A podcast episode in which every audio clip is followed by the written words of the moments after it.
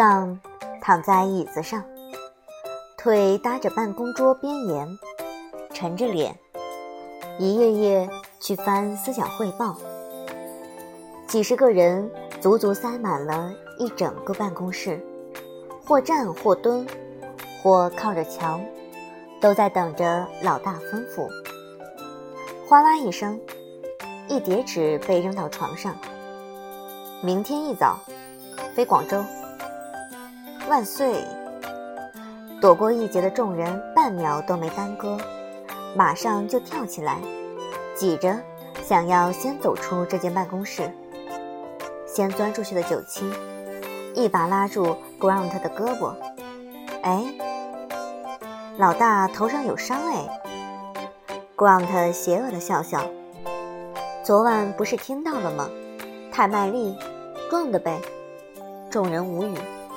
唯独呆某没懂，拉扯 DT 的手臂，啥？队长，老大撞哪儿了？DT 的眼睛安静地看了他一眼，如实回答：撞墙，撞墙。呆某莫名觉得额头疼，摸了摸自己的，图什么？图爽呗。光他笑了声，快步闪。屋内的男人一把抓起桌子上的文件夹，嗖的一声丢了出去。过了几秒，DT 拿着文件夹，慢吞吞走进来，给他扔在了沙发上。刚才忘了说，你昨天没接电话，阿姨打给我了，她让你把给她拍的那个古董项链给爷爷带回去，钱下个月打你账上。刚一声没吭，手背向外挥了挥。DT 转身走人，又失恋了。童年肿着眼睛从楼上走下来的时候，被母亲大人神秘兮兮的拉过去。年年，哦，他可怜兮兮抬头。那怎么刚才在哭？分手了？母亲大人合理推测。嗯，分手了。他嘀咕着，鼻子一酸。两颗眼泪珠就滴下来，一个暖暖的拥抱把他拥在怀里。童年被亲情这么一刺激，又陷入了极度伤心状态。没注意喜形于色的母亲大人对刚巧经过看到这一幕的父亲大人眨了眨眼，扬眉：“看，我说对了吧？真分手了。”父母交换神色，如释重负。这一周是开学周。他收拾好东西返校，办公楼一个小时搞定开学手续，走出来，正碰到学院里负责 ACM 比赛的老师，看到他马上招了招手。昨晚打你几个电话都是关机，还怕你忘了今天的考试。考试？他茫然，啊，忘记了，是 ACM 校队招考。这个比赛。每年学校都要出一组去，一组三个人配合比赛。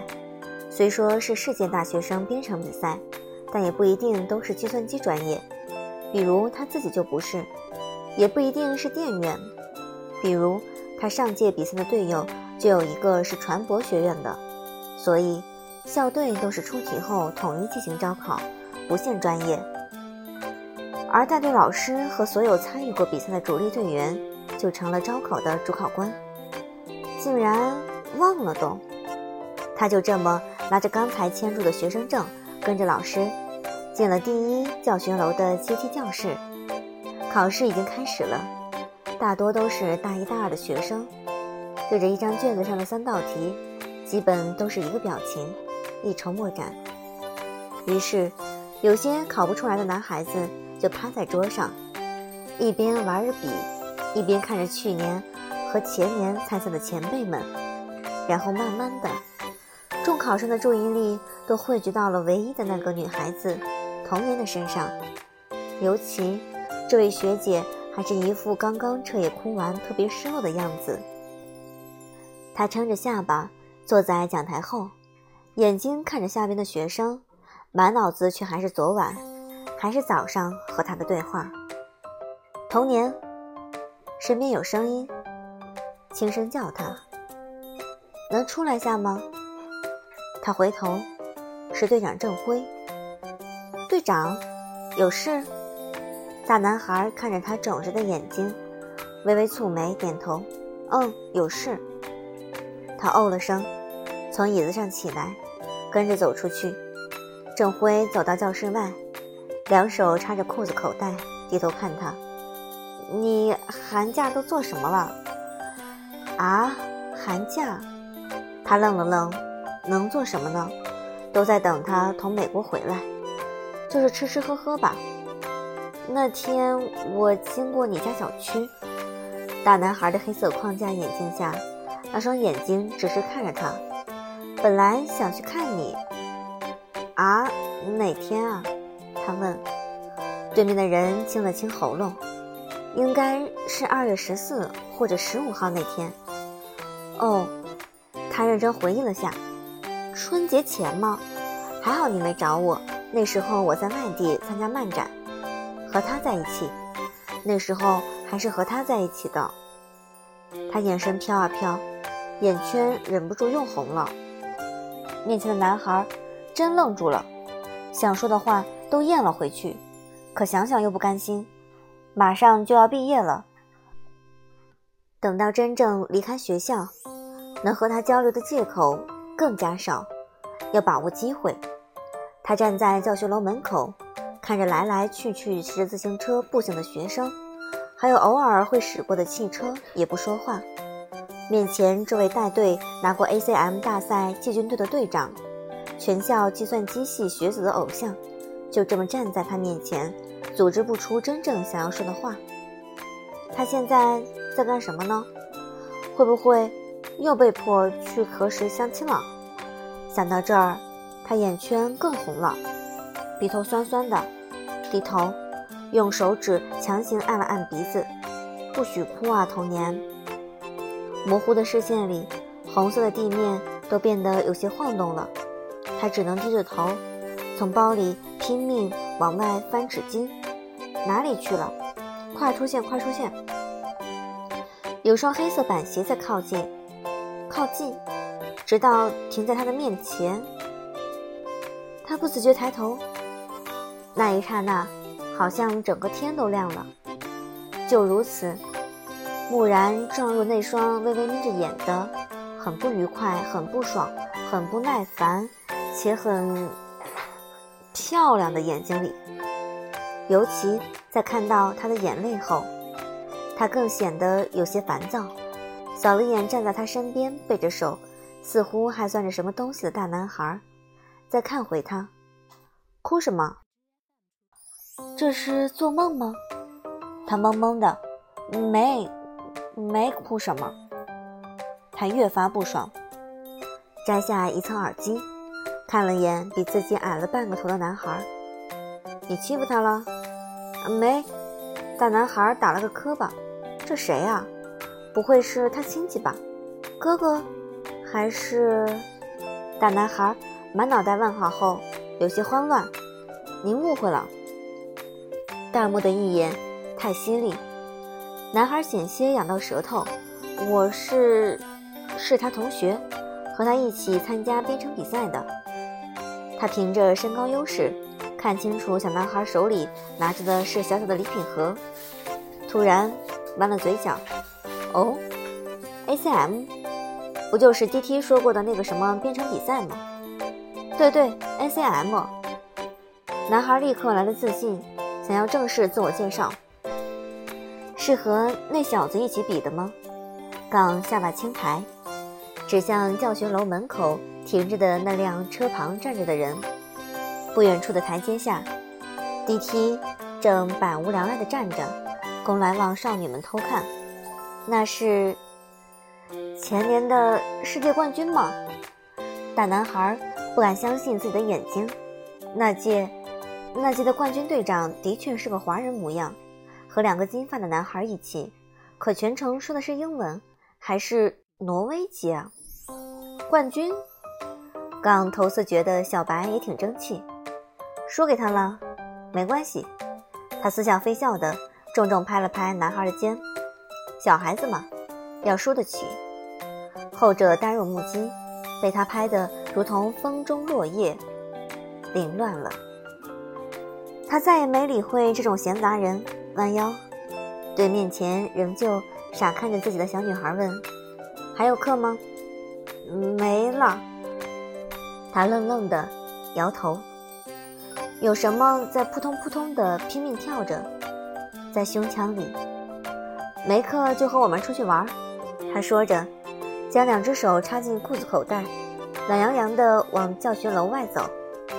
九点之前回来。他就这么逆行着，从纷纷走入教学楼准备上课的学生擦着走过去。那么高的个子，那么显眼。童年原地愣着，直到他停住，回看自己。他马上醒过来，慢吞吞的，慢吞吞的，红着脸跟了上去。结果在路上，他倒没有了在学校的那种态度，始终安静地开着车。童年坐在副驾驶位上，频频瞄他。这是要去哪儿啊？可是后座的那位小白同学更安静，简直像个低气压特摄装置，搞得他什么都不敢问。而且，小白竟然是曾经的 SM 冠军，自己竟然完全没印象。我天天都在干啥呀？车驶入加油站之前，迪提手机震动。我有电话，把我放在路边就行。他举了举自己的手机，先下车。车停着，排队。童年这才偷偷看了他额头一眼，刚察觉。干什么？你这里？他指了指他额头那块淤血。怎么了？疼吗？他继续小小声。关怀，他自嘲一笑，转而看他。啊！突然，他眼前一花，啊！童年猛捂住额头，疼死了！为什么给我吃暴力？疼吗？他还故意追问。他疼得龇牙咧嘴，泪哗哗直转，被欺负得一时语塞，说不出话。他这才顺了心。随手拍拍他的脑袋，逗你玩呢，哭什么？于是，迪厅在加油站出口上车后，发现坐在前排的小女孩额头红红的，眼睛也红红的，有些匪夷所思的看了眼继续漫不经心开车的男人。玩出新花样了？迪提奇怪。车离开加油站，一路疾驰，等拐入辅道，进入一个住宅小区时，童年终于忍不住。低声问了问：“去哪儿？”“我家。”他打着方向盘，快速绕过环岛，一脚油门踩下去，沿着车道直接驶向最北面的别墅区。啊！他看四周，他家。车很快入车库，迪梯先开门，跳下车，直接进了电梯。他这才解释：“家里老人想见你，帮忙一起吃个便饭。”哦。他点点头，有些失落。原来是为了圆谎。他解开安全带，其实也没什么，也算是认识的长辈，对吧？童年，他安慰自己，可还是挡不住失落，就记得解开安全带了，却忘了下车。杠看他没动，满脸都是好失落，原来如此的心情，对他勾了勾手指。嗯，他凑过去。他微微一笑，只此一次，下不为例。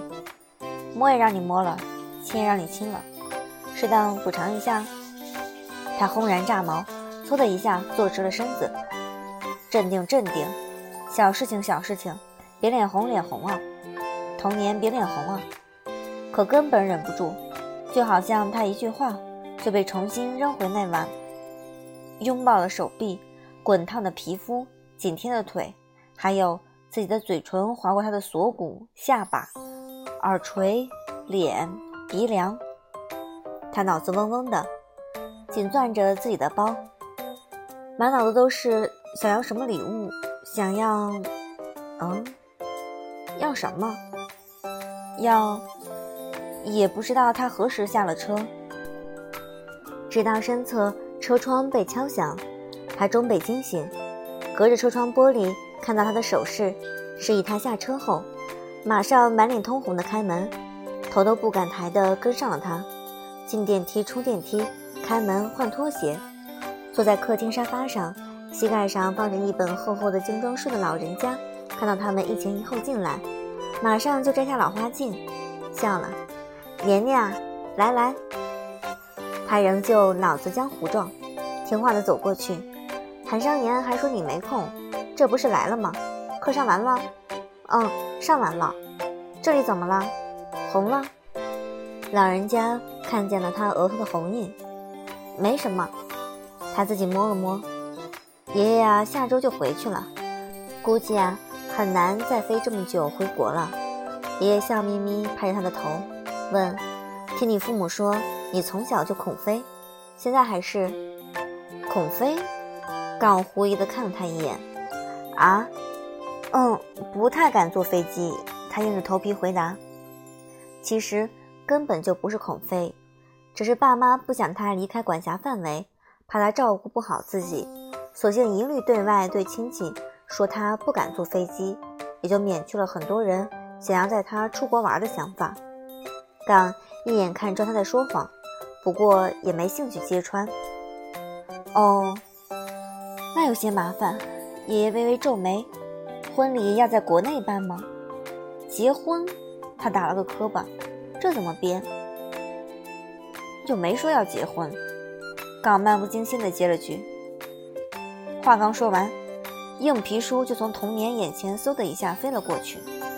刚伸手挡住，险些被砸到脸。让你找个年龄合适的，你非要骗小姑娘，骗到了又不结婚，想做什么？爷爷气得猛拿拐杖敲他，把书给我捡回来。他耸肩，活动了一下被砸的胳膊，判断着应该没骨折，很快弯腰捡书放回去。童年整个人都看呆了。站住！爷爷叫住要离开的男人，去哪？上楼开会。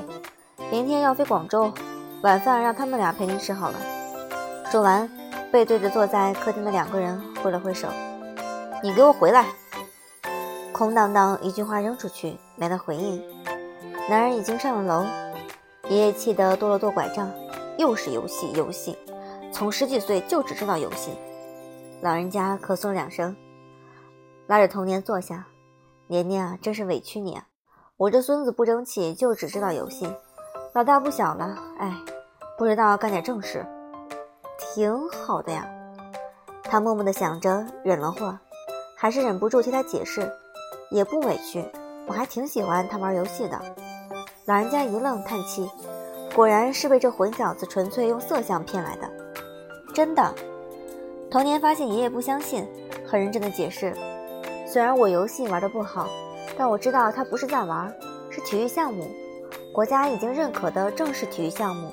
十年前他开始的时候，国内大环境很艰难的，没有教练，没有俱乐部，没有经验丰富的前辈，他们战队却能这么闯出去，让整个游戏世界的人知道有个战队来自中国，叫 Solo 战队，有个人来自中国叫杠，多棒啊！他轻声说，尤其看到他退役宣言的时候，特别心疼，特别能理解他对电竞的热爱。退役宣言，老人家显然不知道这是什么。退役宣言，当年他职业最巅峰时一息消失所留下的那句话，曾被很多粉丝用作签名档，甚至至今仍被记录在数百个论坛个人主页、官方网站。过去两年零三个月，赢过、输过、笑过、哭过，被质疑、被绯闻。被非议，被黑幕，从未辩解，无需辩解。今夜华严终散场，功成名遂，满目荒唐。他背着一字不差，全背了出来。这段话老人家倒是没听过，但显然他并不是真的排斥电子竞技，毕竟家里两个最得意的孙子外孙，全都同身这行。多少还是受了些洗脑的，只是想到未来亲家要知道这个大孙子真的就只一门心思游戏，估计会颇有微词。不过看来，小姑娘是真心崇拜且理解他。老人家稍许安心，就这么陪着聊了一小时。老人家明显有些累了，他扶着老人进二楼房间，退出房门，轻轻地呼出了口气，转过身，却看到杠不知何时出现在楼梯上，一手插裤兜，一手拿着个黑色玻璃杯，边居高临下的看着他，边喝着杯子里的水。